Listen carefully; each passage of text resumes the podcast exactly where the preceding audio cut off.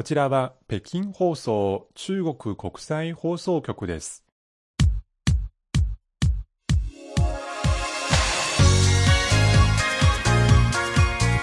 皆さんこんばんは。ハイウェイ北京中国情報ラジオ火曜日ご案内の大正円です。こんばんは、西宝です。まず熱海で起きた土石流の事故に心からお見舞い申し上げます、はい、中国でも報道されています亡くなった方に心から哀悼の意を表しますし、はい、えー、一日も早く復旧できることを心から祈っております、はい7月に入りました。2021年も後半が始まりました。えー、こんな中、北京からお送りする今日の番組、まずメニューをご紹介します。はい。旬な話題は、中国の宇宙飛行士13年ぶりの船外活動をご紹介します。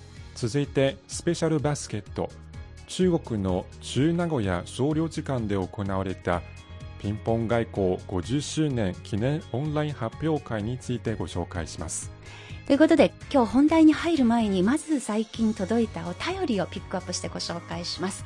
中国共産党100周年記念の大会で、うん、習近平総書記が行った談話について、えー、そちらのお便りが随分いただきましたが一通だけピックアップしてご紹介します、はい、これ私たちも気になっているところですので、うん、横川健さんからいただきました習総書記、習国家主席が100周年記念の大会でのスピーチを読みましたと。うん、えー、そして、まあ、中国共産党と人民に敬意を表する。横川さんはお手紙の中でですね、こういう日本メディアの報道について取り上げていました。はい、日本メディアでは、まあ、習主席の中の談話の一部ですね、逃破血流と、まあ、つまり中国が外圧に決して負けないというところの役を、本当に頭をぶつけて血を流す。という役をしていて、横川さん、中国語がお敵になる方で、これ正しい役ではないように思うのですが、いかがでしょうかというふうな問い合わせをいただきました。これちなみに CRI の方でこういうふうに訳しました。翻訳というのは、一つの定訳があるというわけじゃないんですが、うん、いろんなメディアがそれぞれ自分のあの言葉を使って訳していますけれども、はい、その言葉を CRI の訳をご紹介します。中国人民はかつて他国の人々を侮り、抑圧し、霊俗を敷いたことはなかった。過去になかったし、現在も、また将来もありえない。それと同時に、中国人民はいかなる外部勢力が我々を侮り抑圧し、霊俗を強いることも決して許さない。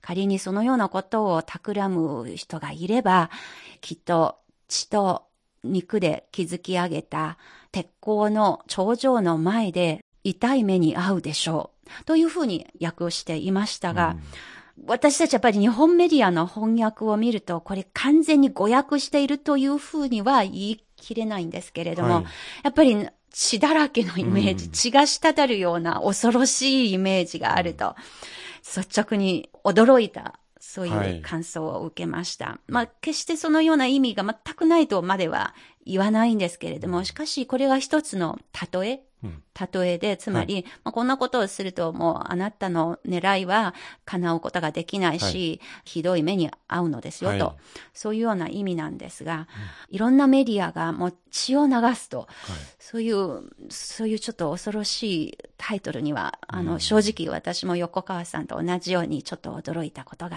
あります。まあ、というのがちょっと一つ感想としてご紹介いたしました。ハイウェイ北京です。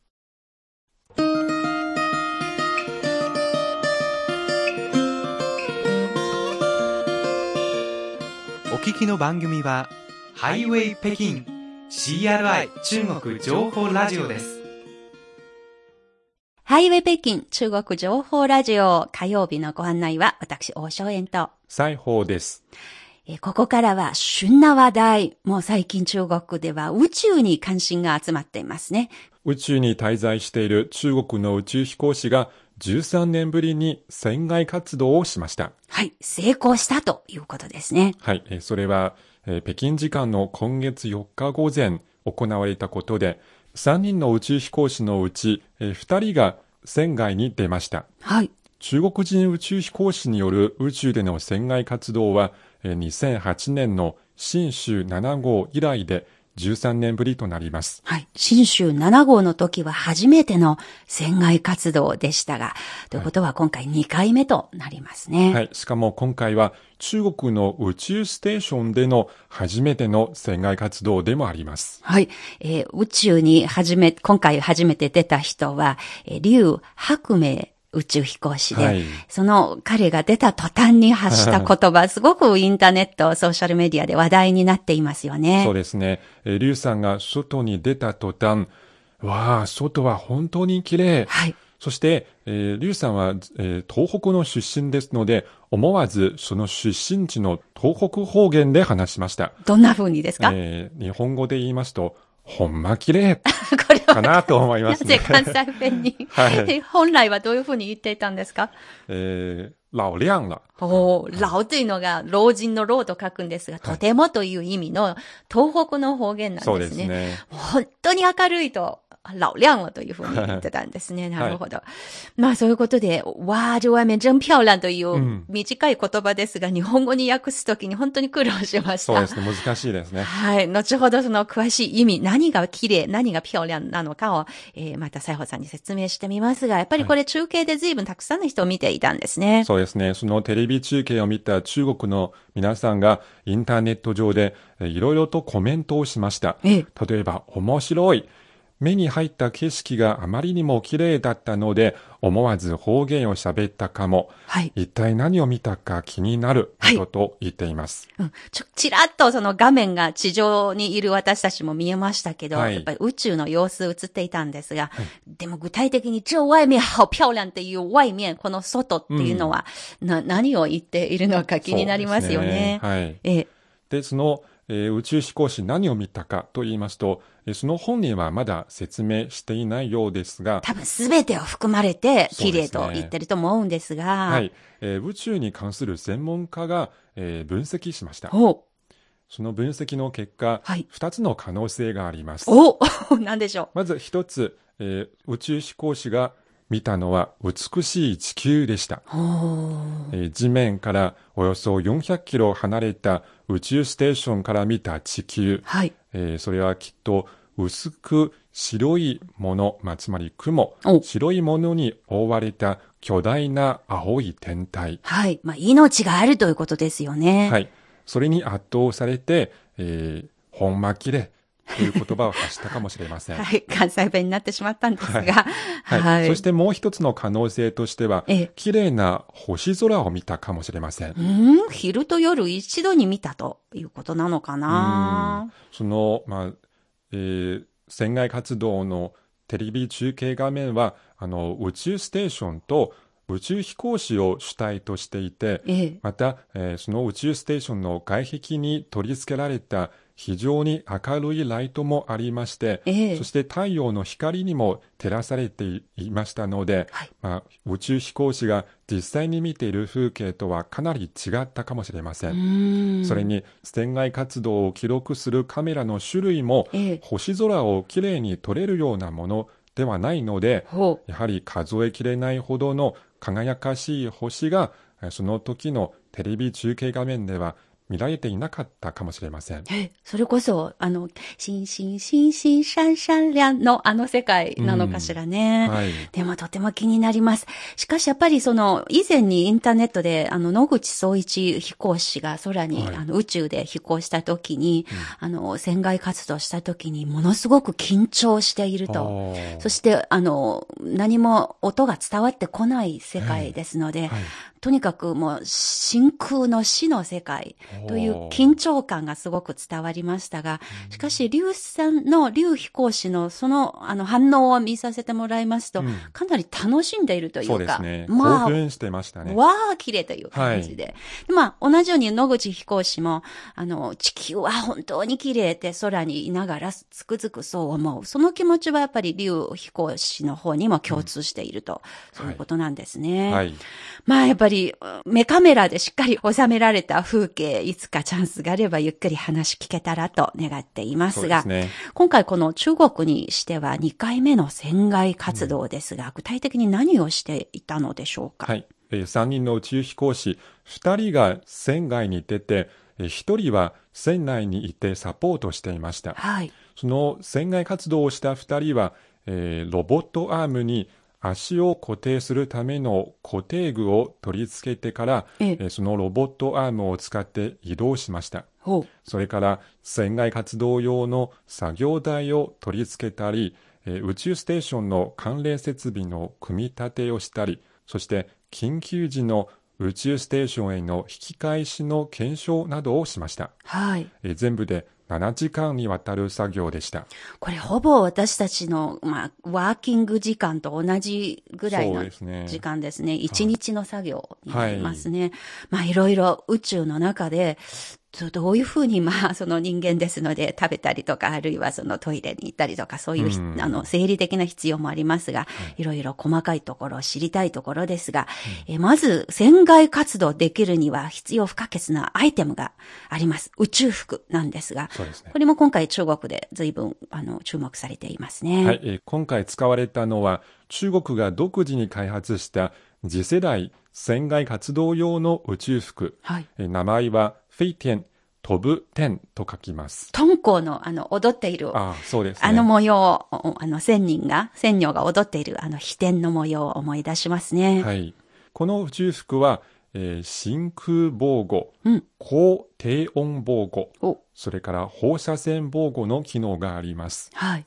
重さ130キロ、えー身長160センチから180センチの人が着用できます。おうおうおうそして体へのフィット感も良くて、えー着用して最長8時間作業できます。はあ。えーしかも、えー着ることと脱ぐことが簡単で、わずか5分でできます。これ、わずか5分と言いましたが、私たち日常的に何かけるときに 5分はかからないんですね。確かにまあ、スキーウェアとか、スキーのその、ブーツとか履くときに、ちょっとそのぐらい時間かかりますが。うんまあ、複雑な宇宙服にしては、はあ短い時間ですね。うんそういうふうに言うと、なんとなくわかりますが、はいやっぱり最先端の技術がここに凝らされていると。はい。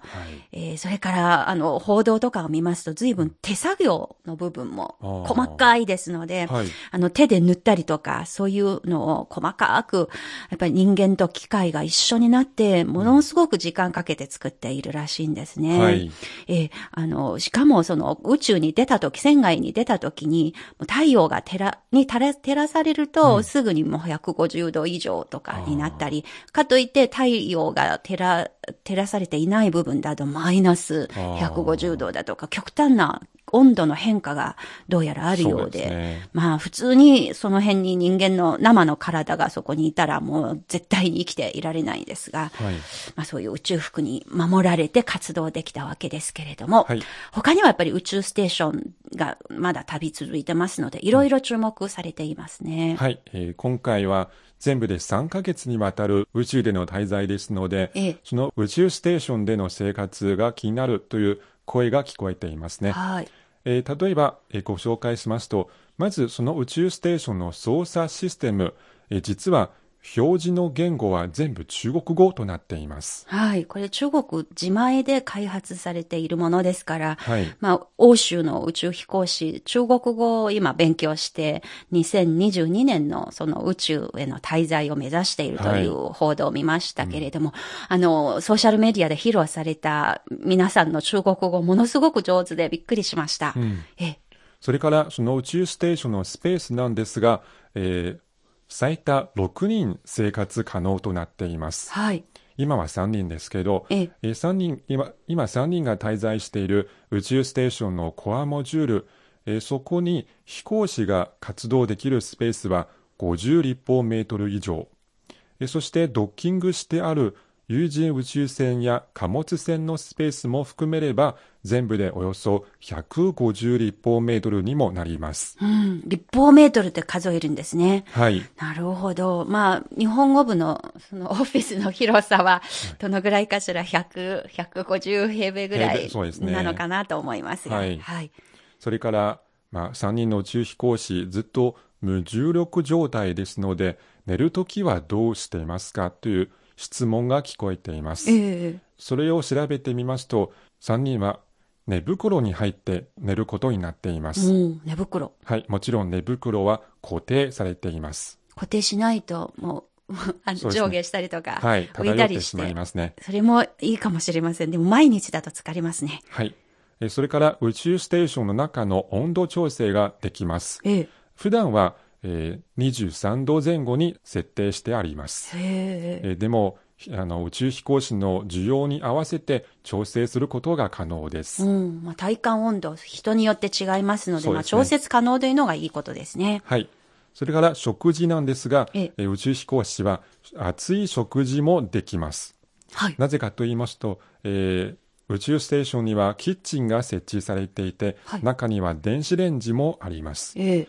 えーですので、熱いものを食べたければいつでも食べられます。うん。しかも、え3人の宇宙飛行士が宇宇宙に来る前に味覚に関する調査も受けました。はい。その好きな食べ物、好きな味に合わせて料理が用意されています。うん。やっぱり3ヶ月も長期にわたって滞在しますから、食事はとても大事ですね。はい。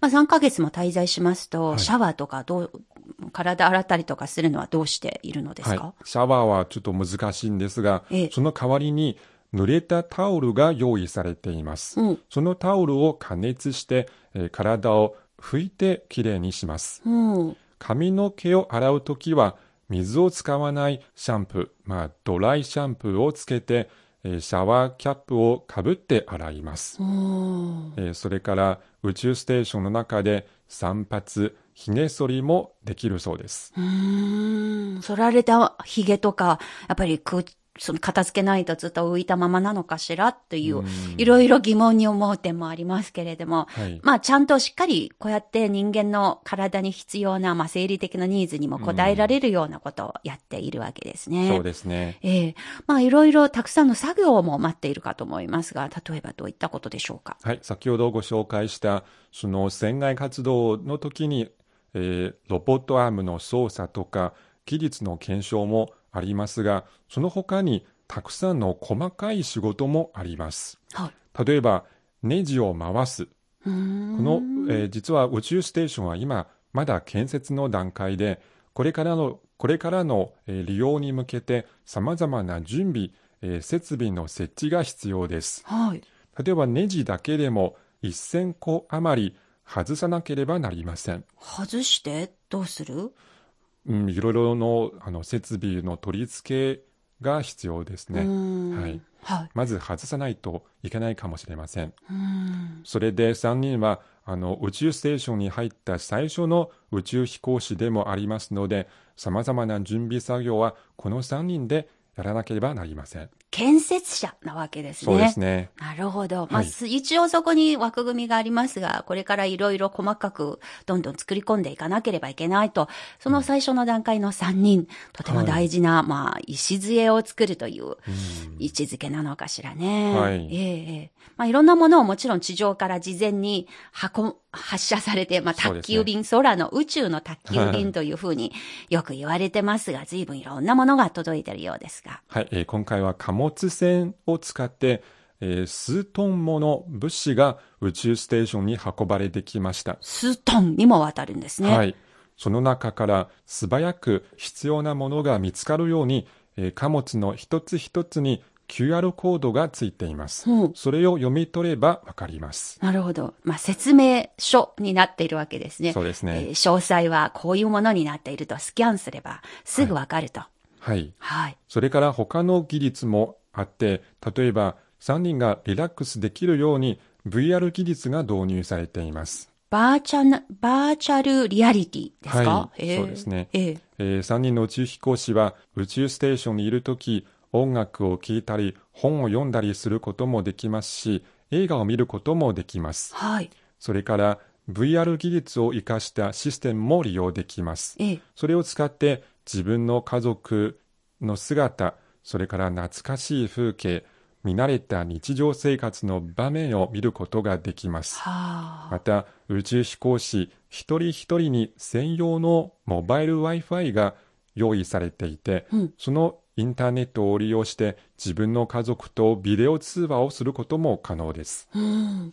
やっぱりそれぞれのプライバシーを随分意識して、はい。そういうふうに3つも、あの、用意したということなのかしらね。はい。まあ、そうやって聞きますと、あの、ちょっと距離は離れていますが、特に地上にいて、あの、北京と500キロ離れている都市にいて、はい。えそれで家族との連絡が取れると同僚との連絡が取れると、そういう、まあ、縦にするという違いがありますが。基本的にそんな違わないような、そうですね。あまり変わりませんね。印象なんですね。はい。でもやっぱり基本的に空にいながら地上と同じような時間の過ごし方なのですか？まあ、えー地球上の人間とほぼ同じですね。ね例えば3人の宇宙飛行士はだいたい午前8時に、えー地上のスタッフと連絡して、これから1日の仕事を決めます。うん。そして午後8時から9時頃に仕事をどれぐらい完成したか報告し、次の日の仕事を決めます。はい。そして寝る前の1時間は音楽を聴いたり本を読んだり自由に使える時間です。うん。そして週1日自由時間もあります。まあ、休日というか、土日のような、まあ、週、週休一日制なんですけれども。そうですね。はい。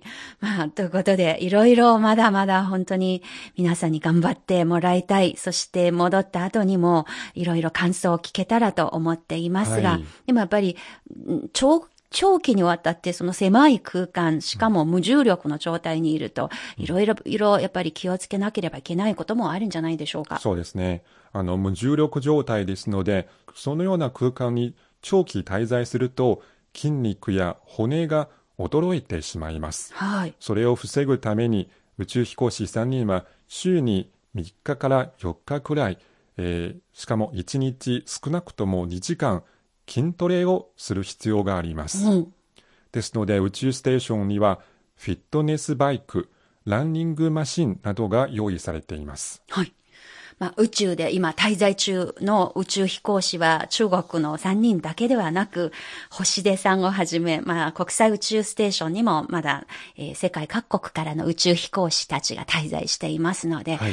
やっぱりその宇宙という中で考えると同じ人間という、そういう意識が必要ですので、はい。中国もやはり、えーこれからこの完成した後の宇宙ステーションに世界各国と連携して、えー作業をしていくということを念頭に入れて今準備している最中ということですが、はいいつか中日、それから世界各国の宇宙飛行士同士のそういう対話とかができれば、それもきっと聞き応えのある対話になるんじゃないかなと、こっそり期待はしていますが。はい。ということで、今日の旬な話題をお送りいたしました。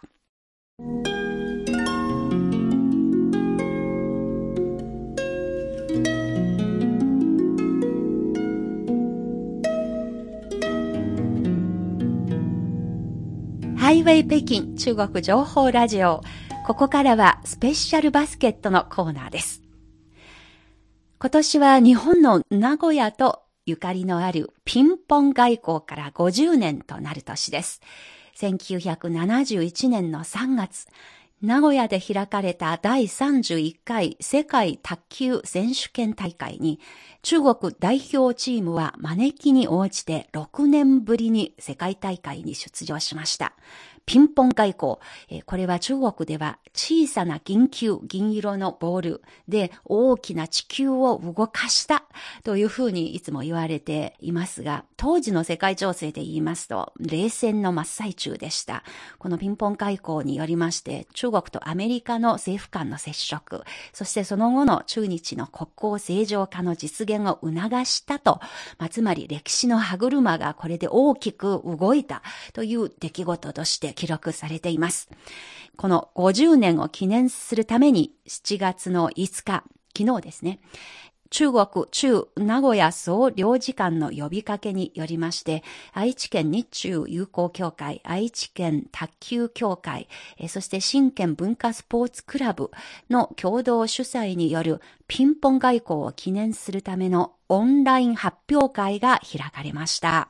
はい、えーピンポン外交の50周年記念と言いますと、えー今年4月10日、上海の国際卓球連盟博物館と中国卓球博物館で中米ピンポン外交50周年を記念するイベントが開催されましたが、はい。今回は名古屋でも記念行事が行われたんですね。そういうことですね。はい。えー総領事館の劉行軍総領事は挨拶の中で、50年前、中国代表を、えー名古屋で開かれた第31回世界卓球選手権に招いた日本卓球協会の後藤浩二会長をはじめとした関係者の功績を称えました。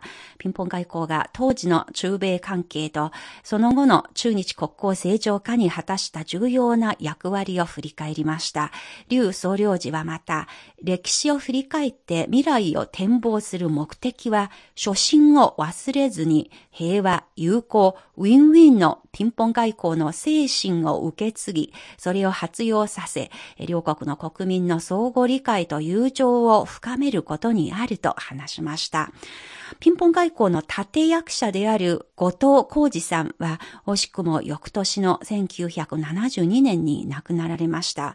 今回のこのオンライン発表会には、お孫さんにあたる方で、愛知県日中友好協会兼愛知県卓球協会の後藤安幸会長、そして日中友好協会の尾崎理事長、さらに新県文化スポーツクラブの周新県代表ら関係者の皆さんが参加し、それぞれ挨拶しました。はい、えー半世紀が過ぎ去りましたが、歴史はまだ鮮やかに人々の記憶に残っているようですね。そうですね。はい。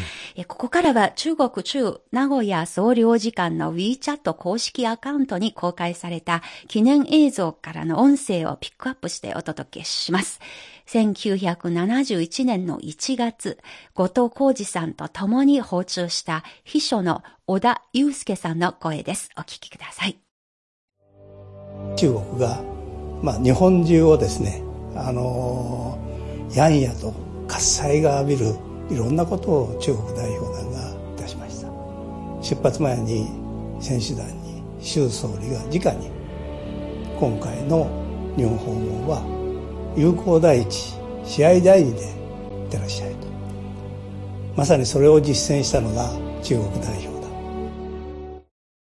中国と日本は一位体制まさに隣国ですね。これからの若い人にはぜひ同じ漢字を使う隣国中国との友好を考えていただきたい。いわゆるピンポン外交も民間交流でした。ですからその意思をぜひ継いでいただいて両国間の架け橋になっていただければ幸いだと思います。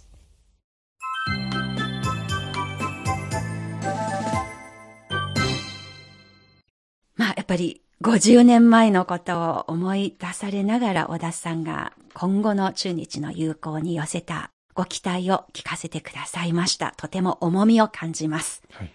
発表会ではテーマソング、記念動画、記念行事の、まあ、ビジュアルアイデンティティ VI、えーそれから記念バッジ、衣装なども発表されました。はいものすごく盛り上がっているようにな雰囲気でしたね。で、今回は一連の発表が行われた中、歌が2曲発表されました。今回の50周年のためにわざわざ作られた、まあ、新曲2曲ですね。はい。ちょっとだけ、あの、お聞きいただきます。まずこちら、ピンパン传友谊。ピンパンで、えー伝える友情の絆うんというタイトルでしょうか。えーその触りの部分を少しだけお聞きいただきましょう。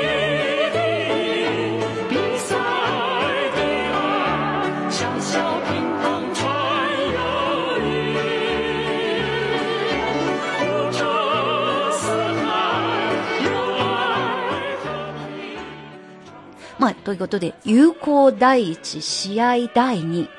これが歌われていました。はい。まあ、非常にあの当時の時代のあの雰囲気が蘇ってきそうな、そういう雰囲気の歌でしたね。はい。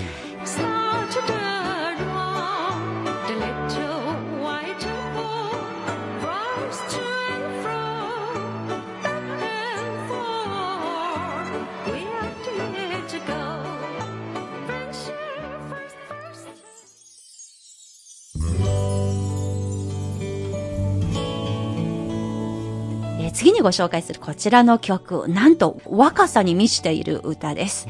えーこれは名古屋総領事館の若い会員さんが作詞、そして作曲にも参加しました。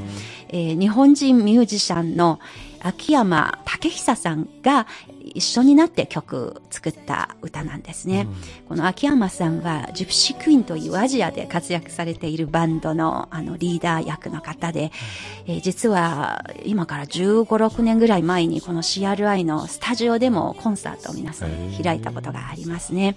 えーそして日本人の大学生の方も一緒に出演して MTV まで作られています。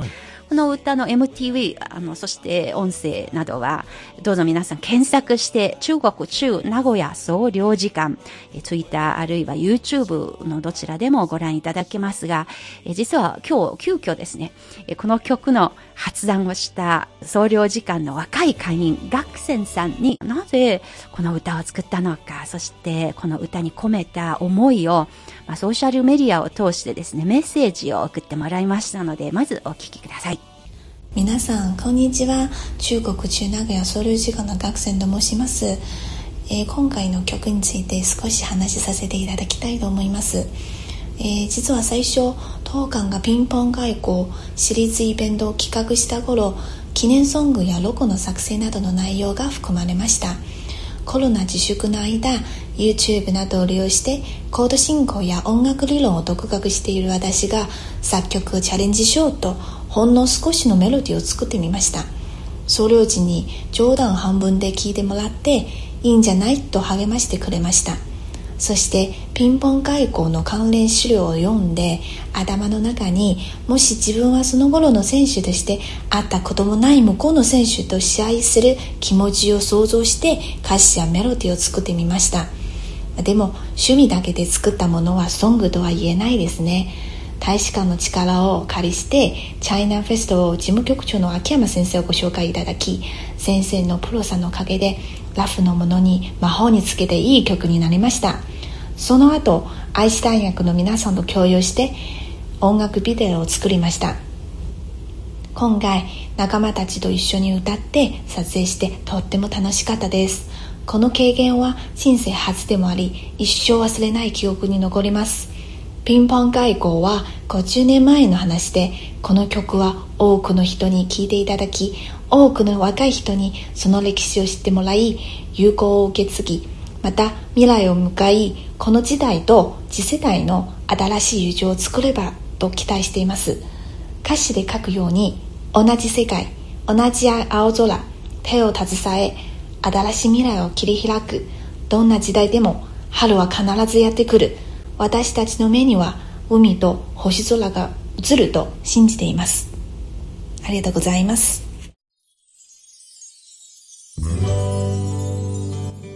ということで、この歌、歌のタイトルはピンポンからの友情。ピンポン外交50周年を記念するためにわざわざ作られた新曲なんですが、中国と日本の若者たちが一緒になって歌っているこの曲。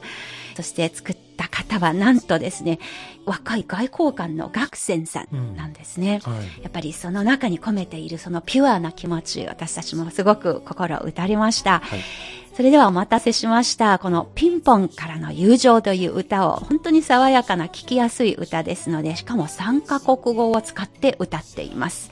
えー冒頭ではですね、満開の桜を見た1971年のことをまだ覚えているのかしら？各国からのピンポン卓球の選手たちが名古屋に集まった。会ったことがない人たちが目を合わせると、瞳の中に同じ信念が輝いている。卓球台を挟み、お互いが分かり合う。心からエールを送る卓球好きな気持ちは不安を吹き払う。本当に生き生きとした、あの、本当に透き通ったそういう気持ちが読み取れる、とっても聞きやすい歌です。お聴きください。ピンポンからの友情、中日双方の若者が一緒になって歌っている曲です。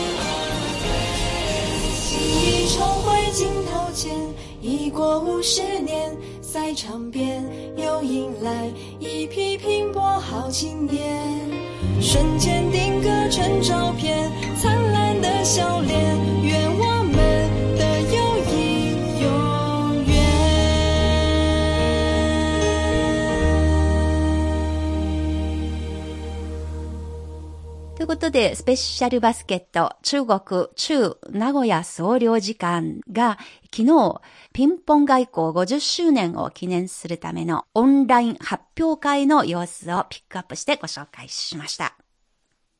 ハイウェイ北京、お楽しみいただけているでしょうか？今日この時間、ここまでのご案内は私、大正円と、西宝でした。それでは皆さん、また来週週